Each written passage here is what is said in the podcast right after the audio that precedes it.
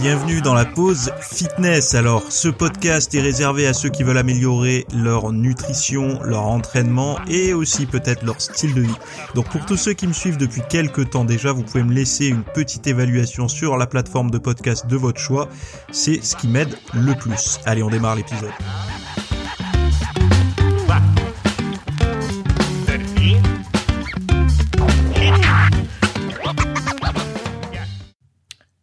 Salut à tous, nouvel épisode aujourd'hui. Donc aujourd'hui, on va parler on va parler des cheveux, de la grêline, du surpoids et de s'entraîner comme un mannequin. Alors, euh, déjà le programme mannequin, on verra un petit peu plus tard parce que j'ai envie d'y accorder un, certain temps. Donc, on va d'abord euh, traiter les sujets d'actualité de la semaine et on verra un petit peu. Donc, rester jusqu'à la fin. On parlera de tout ça. Donc le premier sujet qui m'a un petit peu interpellé ce matin en regardant les actualités euh, des journaux scientifiques, etc., c'est de c'est comment vos cheveux détectent les toxines euh, invisibles. Donc les vôtres, les miens, euh, enfin en fait c'est chez les animaux qu'ils ont vu ça à la base et ils extrapolent un petit peu ça pour le futur chez les chez les personnes, enfin chez les humains. Donc l'étude montre que l'analyse des cheveux est efficace pour suivre l'exposition à certaines substances chimiques euh, rapidement éliminées de l'organisme. Vous savez que quand on consomme des substances chimiques, il y en a certaines qui sont évacuées très rapidement, très rapidement de, l'organisme par les reins, puis par l'urine, la transpiration, etc. Et donc du coup, euh, c'est assez compliqué euh, avec des mesures de voir euh, si la personne a été exposée ou non à telle ou telle substance. Et en fait, euh, par les cheveux, vous pourriez pouvoir obtenir ces informations. Pourquoi? Parce que les cheveux, quand ça pousse, en fait, euh, la pointe de vos cheveux que vous avez aujourd'hui reflète un petit peu ce qui s'est passé il y a quelques quelques semaines, voire quelques mois, selon la longueur de vos de vos cheveux, quoi. Donc du coup, vous pouvez avoir un historique euh, de votre exposition à telle ou telle substance. Donc là, je reprends les citations, hein, bisphénol, euh, phtalate, euh, euh, j'allais dire pesticides et autres polluants éliminés rapidement par le corps sont difficiles à évaluer dans le sang ou directement par les urines pour une exposition à long terme. Donc connaître l'exposition interne à une substance chimique est crucial pour évaluer sa toxicité à long terme, et les cheveux conservent plus longtemps la trace des polluants que le sang, offrant une mesure plus représentative de l'exposition réelle. En fait, c'est vrai que plus on va avoir de tests comme ça, en plus, ce genre de test est quand même relativement euh, peu invasif parce que se, prendre un cheveu, ça reste quand même beaucoup plus euh, agréable que d'aller faire une prise de sang, en tout cas pour moi. Euh, et j'espère que pour vous, euh, euh, c'est pas une crainte de vous faire arracher un cheveu, parce que c'est vrai que ça pourrait permettre. Alors, en France, on, je crois que les, les, lois sont très très strictes sur euh, le fait d'envoyer des, des parties organiques, je sais pas comment on pourrait dire, euh, à des sociétés privées. Et je crois, je crois que c'est vraiment interdit, hein, parce que vous saviez, par le passé, il y avait Enfin, vous savez, par le passé, il y avait des, enfin, je sais même pas si ça, existe toujours, des trucs sur le génome, euh, etc., où vous pouviez soit voir votre euh, arbre généalogique, soit euh, avoir vos vos risques futurs de certaines maladies. Et en fait, des banques de stockage d'ADN comme ça, de gènes, euh, c'est, je crois que c'est pas toléré en France. Alors forcément, les sociétés sont à l'étranger, mais même de le faire avec des sociétés à l'étranger quand vous habitez en France, c'est pas forcément quelque chose d'autorisé, ben, tout simplement pour la sécurité interne du pays, euh, euh, de, enfin, de laisser comme ça euh, euh des, des, données, euh, on va dire ultra sensibles. C'est carrément votre bagage interne. je sais que beaucoup l'ont fait. Hein. Ils ont pris le gauche, mais normalement, on n'a pas le droit. Quoi. Bref, euh, je trouvais ça intéressant d'en parler encore une fois parce que ça, je, je, trouve que de plus en plus, on va réussir à obtenir des, du biofeedback. Alors le biofeedback, euh, pour ceux qui savent pas qu'est-ce que c'est, c'est le fait d'avoir un, un retour sur notre biologie entre guillemets euh, et de manière euh, aujourd'hui et de plus en plus de manière non invasive. Donc c'est quoi par exemple une Fitbit ou une Apple Watch ou une euh, Samsung Galaxy Watch ou toute autre montre Wissing et compagnie là, ce sont des, des appareils de biofeedback puisque ça vous donne par exemple votre rythme cardiovasculaire, ça vous donne le niveau de transpiration pour le stress, ça vous donne tout un tas de petites mesures comme ça. Donc c'est une forme de biofeedback euh, bientôt, et je l'espère, on aura euh, des retours sur la glycémie euh, pas trop cher au niveau grand public et sans avoir besoin d'avoir une, une aiguille plantée en permanence. on a des mesures sur le, le niveau d'oxygénation, de saturation en oxygène. Donc toutes ces choses-là sont du c'est du biofeedback et euh, d'avoir un biofeedback par exemple si on, prend une mèche de cheveux ça peut être quand même cool. Euh, pareil sur les ongles, pareil sur les yeux, enfin des, des des choses qui pourraient être mesurées comme ça de manière simple grâce à un algorithme ou tout simplement euh, un appareil qui de toute façon c'est ça, ça sera un algorithme X ou Y. Hein. Mais enfin moi ce sont des choses qui qui sont intéressantes parce que si par exemple vous vous arrivez en hiver ou en été ou au printemps ou en automne, peu importe, et vous vous dites euh, tiens c'est bizarre depuis un certain temps je trouve que ma peau est plus sèche ou je trouve que euh, je digère mal ou je trouve que enfin voilà tout un tas de choses. Eh ben euh, forcément dans votre réflexion vous allez intégrer est-ce que j'ai été stressé? Est-ce que je me suis autant entraîné trop entraîné? Est-ce que j'ai changé ma diète etc donc ça, ça, va être un feedback euh, comportemental, on va dire. Donc vous avez, vous allez analyser euh, les six derniers mois, qu'est-ce qui s'est passé dans votre vie, et pouvoir en tirer des conclusions objectives.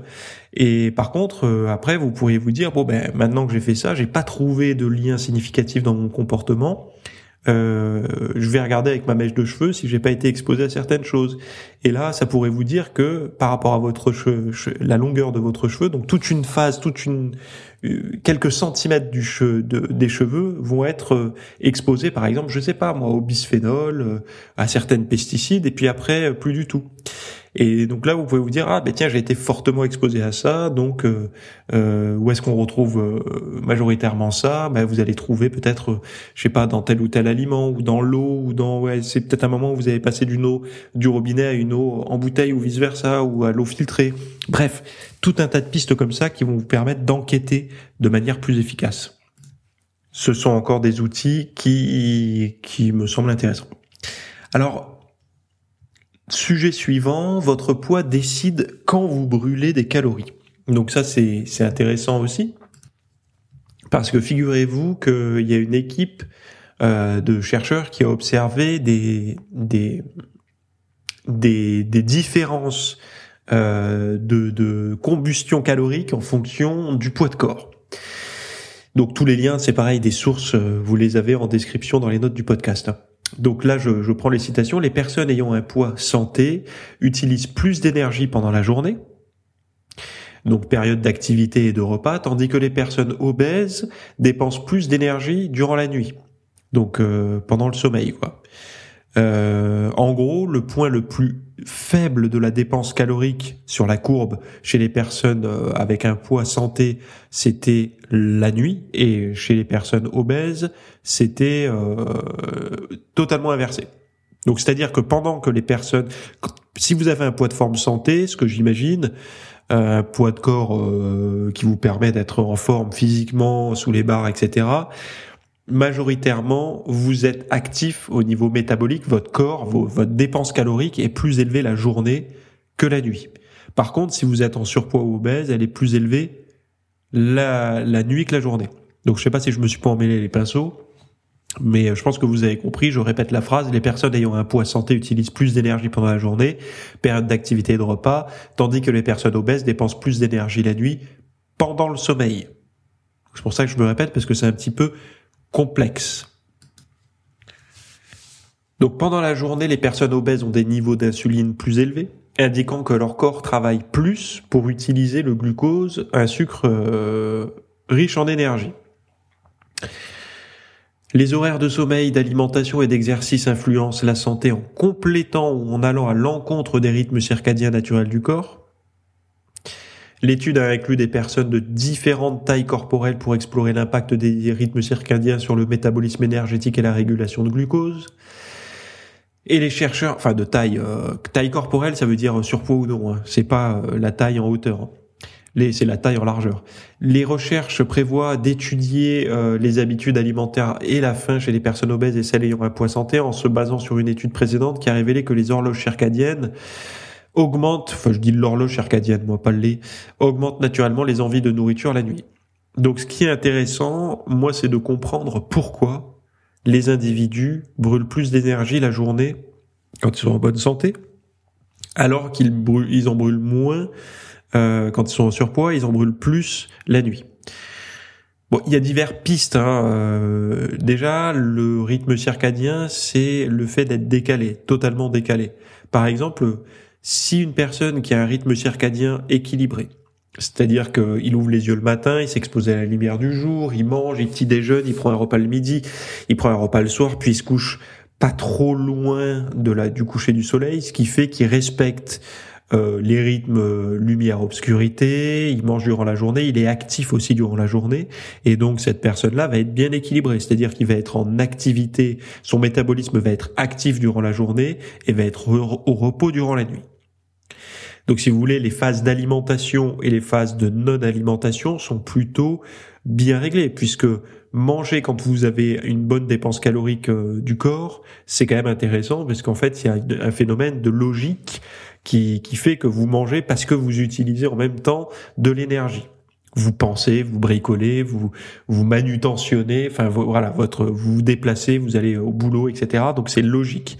Une personne qui est dérégulée, c'était une personne qui va euh, avoir une alimentation et une veille durant la nuit. Donc la personne va rester les yeux ouverts la nuit pour jouer à la console, pour euh, aller sur Internet, pour euh, je sais pas trop quoi faire, et aussi va manger. Donc va décaler petit à petit ses rythmes.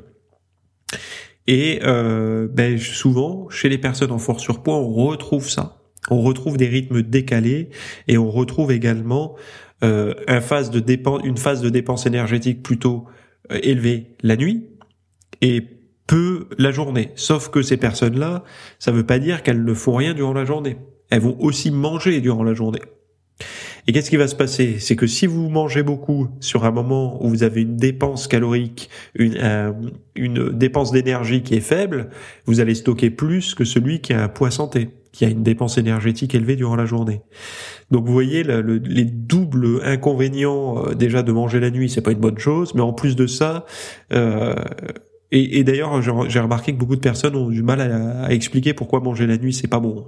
Mais bon, on en a déjà parlé ici, on va pas se répéter. Euh, mais en plus de ça, si quand vous mangez la journée, ben, votre corps il est complètement dérégulé par rapport à ces phases de de de, de sommeil obscur, de de lumière obscurité, de, de rythme circadien, etc. C'est le, le, la double peine en gros quoi. Donc c'est pour ça que certaines personnes peuvent dire, et là euh, de manière légitime, euh, quand je mange, moi je stocke plus que toi. Oui, mais en fait c'est tout simplement parce que euh, euh cette dérégulation euh, fait que si, si, cette personne mange 100 grammes de pâtes, euh, elle va moins stocker tout simplement parce que son métabolisme durant la journée est moins actif, donc elle va plus se stocker. Maintenant, j'aimerais vous parler de la gréline, donc la clé cachée du comportement alimentaire. C'est encore un autre article euh, que vous retrouverez encore une fois en description. Alors tout ce dont je parle, c'est malheureusement pour vous, euh, c'est que de l'anglais. Hein. Je ne sais pas si vous parlez anglais, mais c'est que de l'anglais. Euh, là, je vais parler en français évidemment, mais les articles euh, originaux sont en anglais. Donc l'équipe découvre euh, que lorsque les souris s'approchent de la nourriture, l'activité dans une sous-partie de l'hippocampe ventral augmente euh, et inhibe euh, leur envie de manger. Alors, je vous ai pas mis le contexte. Le contexte, c'est quoi? C'est qu'ils ont cherché à voir si ce qui se passait dans le cerveau quand les il y avait des souris qui avaient le ventre plein et les souris qui avaient le ventre vide face à de la nourriture. Et l'activité dans une sous-partie de l'hippocampe ventral, donc c'est la partie inférieure, de l'hippocampe, hein, donc l'hippocampe qui se retrouve qui se retrouve au niveau du, du cerveau. Eh ben, euh, il y a une activité euh, qui s'active, qui inhibe l'envie de manger quand euh, vous avez le ventre plein, enfin quand les souris ont le ventre plein. C'est-à-dire que c'est comme une espèce de réflexe qui vous empêche de manger quand vous avez déjà mangé, quoi. En gros, c'est à rien de trop manger et d'exploser. Mais chez les souris affamées, Cette activité diminue, permettant ainsi à l'hippocampe de ne plus empêcher l'animal de manger. Cette activité correspond à des niveaux élevés de gréline, l'hormone de la faim qui se retrouve dans le sang. Donc pour rappel, la gréline est une hormone sécrétée par l'estomac que vous allez retrouver euh, souvent dans les documentaires, etc. On vous parle de la leptine, celle qui empêche de manger, la gréline qui vous qui vous demande de manger entre guillemets. Donc la leptine est plutôt produite par le tissu adipeux, la gréline par l'estomac. Et eh ben cette hormone, la gréline, va se retrouver dans le sang. Et aujourd'hui, maintenant, en tout cas, chez la souris, on sait qu'elle passe la, la barrière hémato-encéphalique, donc celle qui sépare euh, le cerveau de l'extérieur. Et donc euh, cette gréline, c'est elle qui crée une forme d'interrupteur sur euh, cette partie de l'hippocampe qui va vous dire je mange, je mange pas. Donc pour approfondir leur compréhension, les scientifiques manipulent ces neurones de l'hippocampe ventral. En les activant, ils parviennent à faire cesser de manger des souris affamées comme si elles étaient rassasiées, et inversement, en supprimant les récepteurs de la gréline dans ces neurones, ils observent un comportement similaire à celui des souris affamées. Donc en gros, qu'est-ce qui se passe? Euh, quand ils manipulent euh, euh, les petites cellules et les neurones de l'hippocampe ventral qui ne se retrouvent pas dans le ventre, hein, qui se retrouvent au niveau du cerveau, c'est la partie basse de l'hippocampe euh, eh bien, les souris, vous pouvez leur dire t'as très faim alors qu'elles ont très bien mangé. Donc du coup, euh, vous pouvez déréguler ça et la, faire devenir en surpoids. Mais vous pouvez également lui dire t'as pas faim du tout alors qu'elle a très faim, en manipulant euh, ça quoi. Donc cette découverte montre que la gréline peut traverser la barrière hémato-encéphalique et influencer directement le cerveau pour contrôler un circuit probablement similaire chez les humains. Cela ouvre des perspectives fascinantes pour comprendre comment nos états internes, comme la faim, influencent nos décisions et nos comportements. Bon, la faim et le comportement, on est tous d'accord. Euh, c'est très simple de, de comment dire, de, de, s'en rendre compte. Euh, mais c'est quand même intéressant de voir que cette partie de l'hippocampe participe également à la mémorisation et au souvenir. C'est-à-dire que si euh, vous êtes, en fait, ça pourrait servir pour les troubles du comportement alimentaire, pour aller au plus simple et euh, de jouer un petit peu avec ça, d'essayer de comprendre comment ça fonctionne chez l'homme aussi, parce que les troubles du comportement alimentaire, très souvent, euh, notamment lors de la boulimie, sont faits de comportements d'habitude. Par exemple, je me répète souvent, mais allez voir les travaux de Tsemeria euh, sur la psychologie euh, du surpoids, etc. Euh, très souvent, une personne qui dit moi j'ai des habitudes, je je peux pas m'empêcher de manger tout le temps une tablette de chocolat tous les soirs. Eh ben si vous lui changez son habitude. Donc, par exemple, vous lui dites, ok, tu la manges où ta tablette de chocolat? Ben, Dans ton lit, ok. Euh, ben maintenant, ta tablette de chocolat, je te dis pas d'arrêter de la manger, mais tu vas la manger sur ta terrasse. T'as uniquement le droit de la manger sur ta terrasse ou euh, devant chez toi ou euh, je sais pas moi dans ton jardin ou autre. Ben, la personne elle trouvera aucun sens à faire ça et donc du coup elle se rendra compte qu'elle n'en a plus qu'elle n'en a plus envie. Et c'est un peu comme ça qu'on peut déconstruire des habitudes qu'on pense euh, comment dire être dépendant de certaines choses quoi. Ça peut marcher aussi, il explique pour le tabac. Euh, même si ce sont des addictions très fortes, hein, je, je, suis pas en train de minimiser des addictions alimentaires ou tabagiques ou autres, hein, mais euh, ce sont des pistes qui sont très peu explorées, euh, très peu en tout cas mises en avant. On va vous parler tout un tas de choses genre les émotions et tout, mais très peu de, de comportement brut, quoi, en fait. Euh, de qu'est-ce que vous foutez de votre cul euh, euh, le soir? Est-ce qu'il est plutôt posé dans un canapé quand vous le mangez, votre chocolat, dans un lit, sur une chaise Enfin bon, bref. Et chacun a ses petites habitudes. Il y en a, ça va être, ouais, le, et même. J'écoutais un, un, un livre audio la dernière fois qui expliquait que que lui, il aimait bien lire avec un verre euh, de d'alcool fort euh, dans le lit. Bon, chacun a ses habitudes. Voilà, c'est des pour le but, c'est que ces, ces habitudes ne vous créent pas de soucis en fait. Si euh, c'est un petit verre de vin, bon, ça pose pas de problème. Si c'est un ou deux, euh, alors moins de 30 grammes de chocolat, ça passe. Chocolat noir, euh, bien sûr, ça passe et c'est plutôt positif pour d'ailleurs euh, les intestins et la perméabilité intestinale, contrairement à ce qu'on a pu entendre dans un reportage récemment. Mais mais il y a des comportements qui sont nocifs. Le tabac, l'alcool à haute dose, le chocolat à haute dose également. Même si c'est du bon chocolat, manger une tablette, c'est pas bon. Hein. Enfin voilà quoi.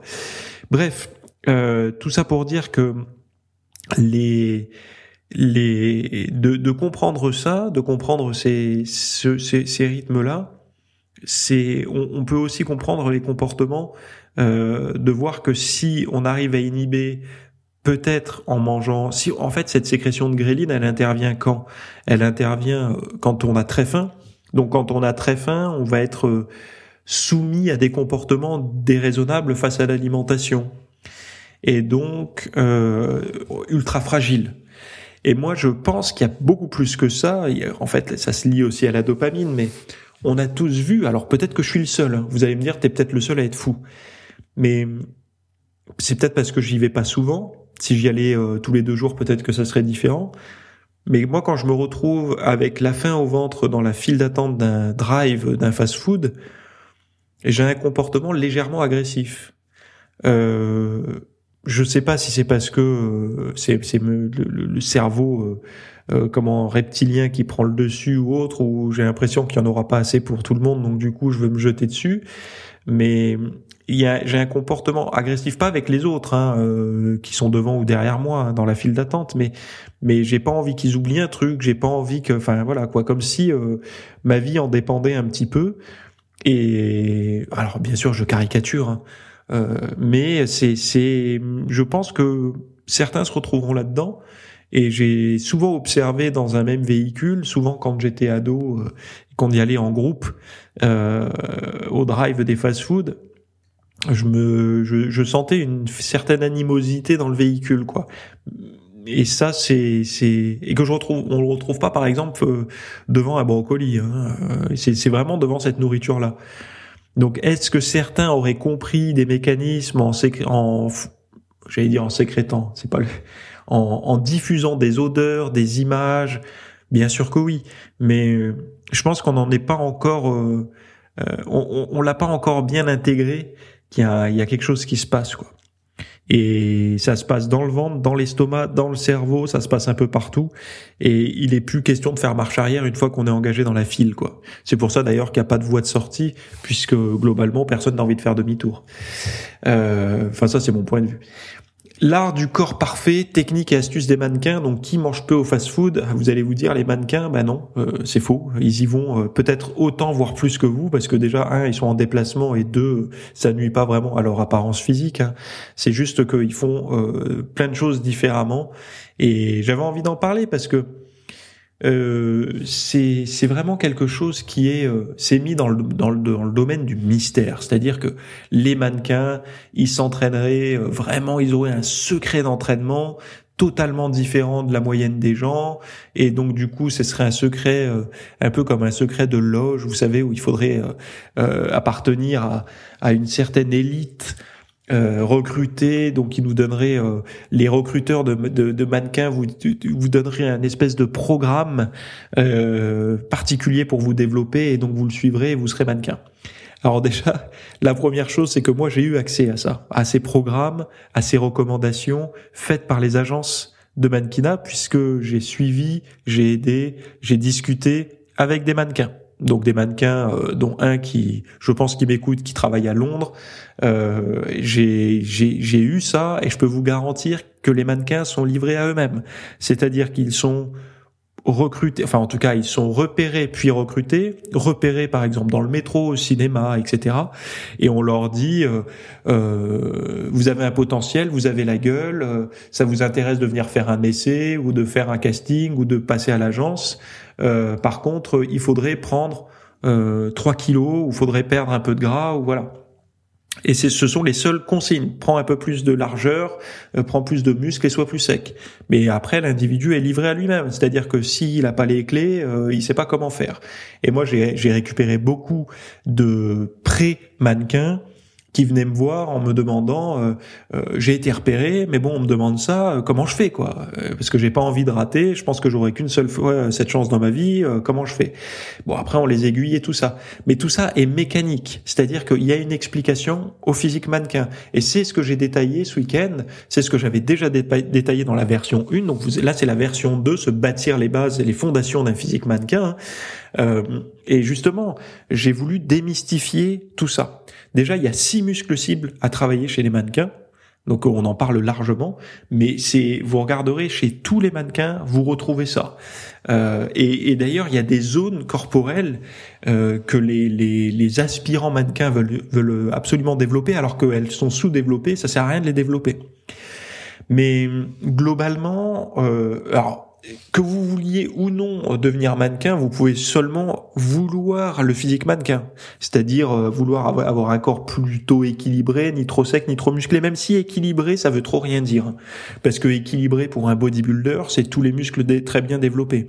Équilibré pour quelqu'un euh, qui veut plutôt une apparence euh, fit ou mannequin, c'est plutôt mon style. Hein. J'ai, pas la prétention d'être un mannequin du tout. Hein. C'est pas mon cas puisque je suis pas rémunéré pour faire euh, des publicités de de de, de, parfums ou autre.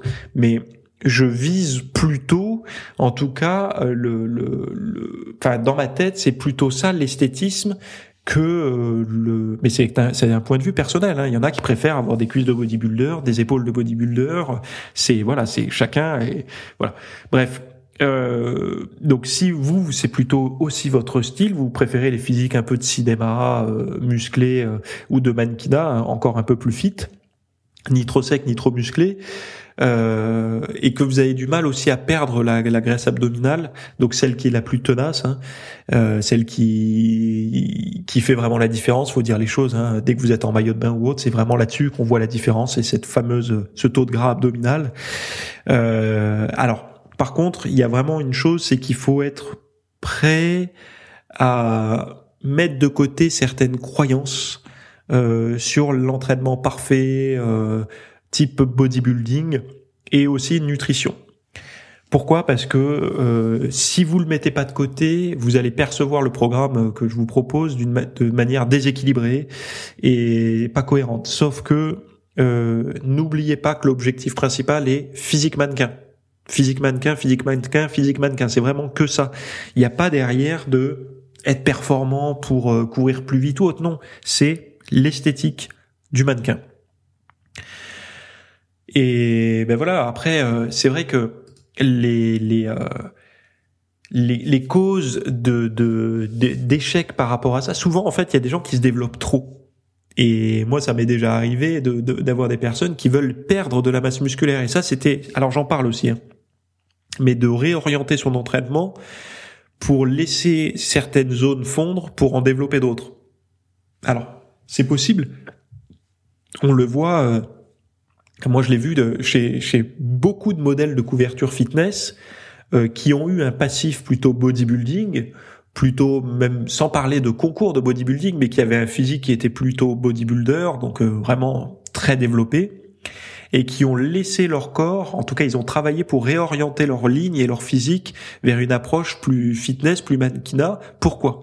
Parce que leur téléphone sonne beaucoup plus en fait. Euh, ils ont beaucoup plus d'appels pour faire des couvertures de magazines. Pourquoi? Parce que un physique mannequin, c'est toujours beaucoup plus accessible aux yeux du commun des mortels, euh, du mortel, pardon, comment on dit? Bon bref, vous avez compris, vous êtes assez intelligent, vous avez compris euh, que euh, le gros bodybuilder. Si vous mettez euh, sur euh, la couverture d'un bouquin d'entraînement Arnold Schwarzenegger ou euh, je sais pas Brad Pitt dans Fight Club, les gens vont être plus inspirés par Brad Pitt dans Fight Club parce que ça leur semble plus accessible, etc. Bon, il était très sec, très mince. On va dire plutôt dans quel film il a été dans 3, par exemple le film 3, quoi ou euh, typiquement de Will Smith dans iRobot ou dans euh, dans des films comme Je suis une légende ou quoi où il a un physique qui fait musclé mais qui qui semble accessible.